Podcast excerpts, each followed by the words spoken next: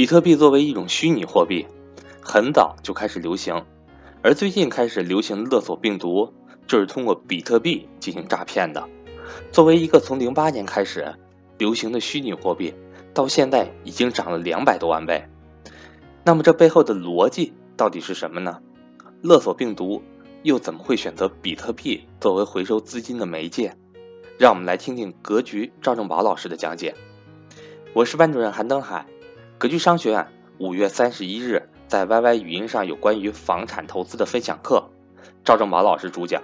如果您正在为买房而发愁，欢迎您来听听。格局 YY 语音免费分享课一个月只有一次，想参加的伙伴请抓住机会和我联系。我的手机和微信为幺三八幺零三二六四四二。最近这段时间。有一个东西啊，真的是可以称得上是疯狂了。有一个电影叫《疯狂的石头》哈，最近我觉得可以用得上了，就是疯狂的比特币。比特币这个东西呢，其实出现没多久，应该是从零八年开始在世界上出现的。我们可以把它理解成叫虚拟货币。最近有一个病毒，大家知道，叫做勒索病毒，对吧？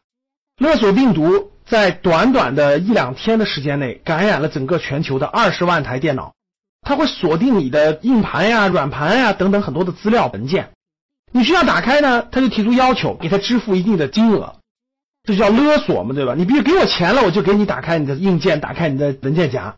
那他要的是什么货币呢？就是我们今天要讲的主角，叫比特币。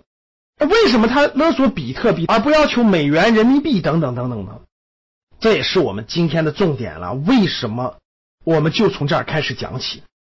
比特币在最近涨到了多少呢？一比特币值两千两百美元，换算下来大概是一万五千人民币。比特币八年前值多少钱呢？大概是几分钱人民币。有人统计过啊，八年的时间涨了两百万倍。还有人算过说，如果你七年以前买了一百美元的比特币，现在就是亿万富翁了。一百美元到亿万富翁，竟然是七年时间这么短的距离上拿这点小钱是吧？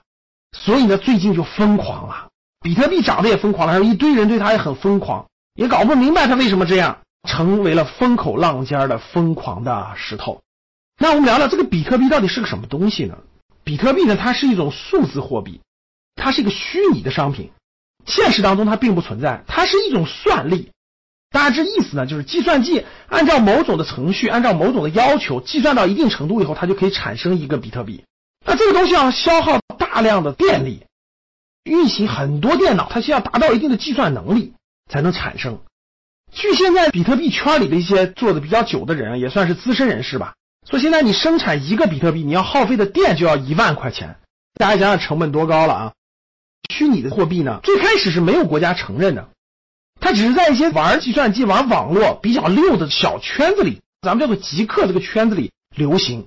比如说，我通过这个买点什么黑客道具啦，买点什么网络游戏啦，等等等。但是由于在二零一七年今年的时候呢，日本他就通过了一个法案，他认同了比特币的交易的一个力度，相当于它是可以与主权货币做交换的这么一个性质。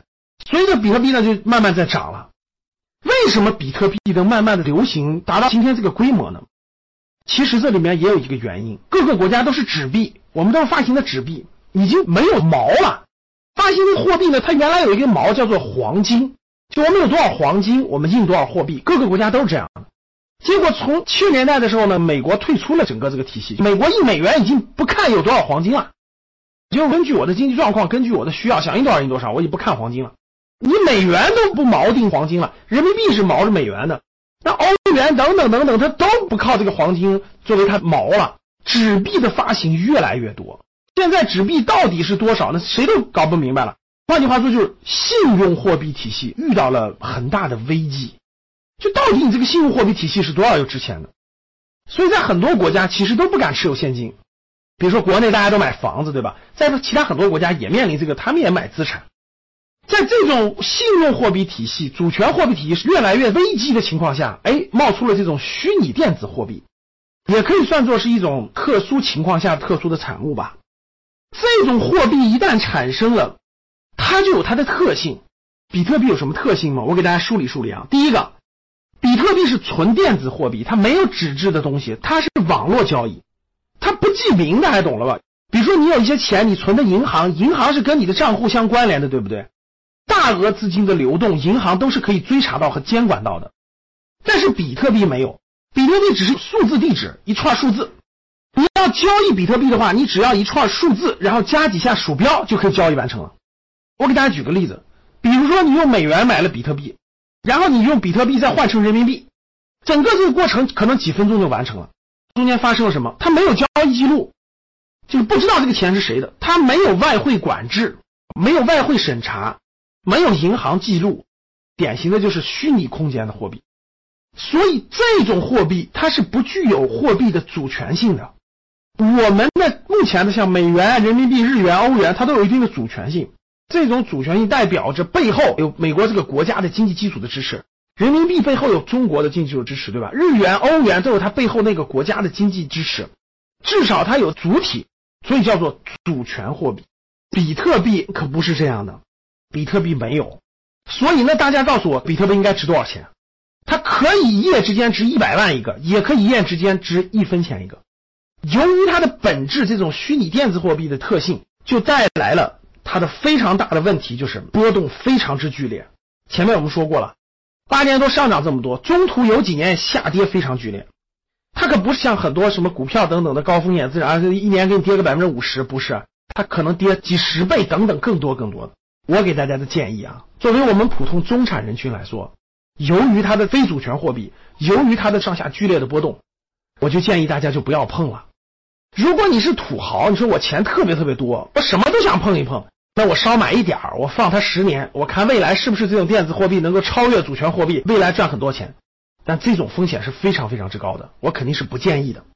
基于比特币的特性，基于它的非主权货币，未来一定会威胁到各个主权货币主体的信用问题。那大家想想，如果谁都认比特币的话，谁还持有你的国家的法定货币呢？所以我觉得它总体上还是跟各个主流货币和主流国家，我觉得是会发生冲突的。最后到底是什么结果，目前不好判断，但是风险非常之高。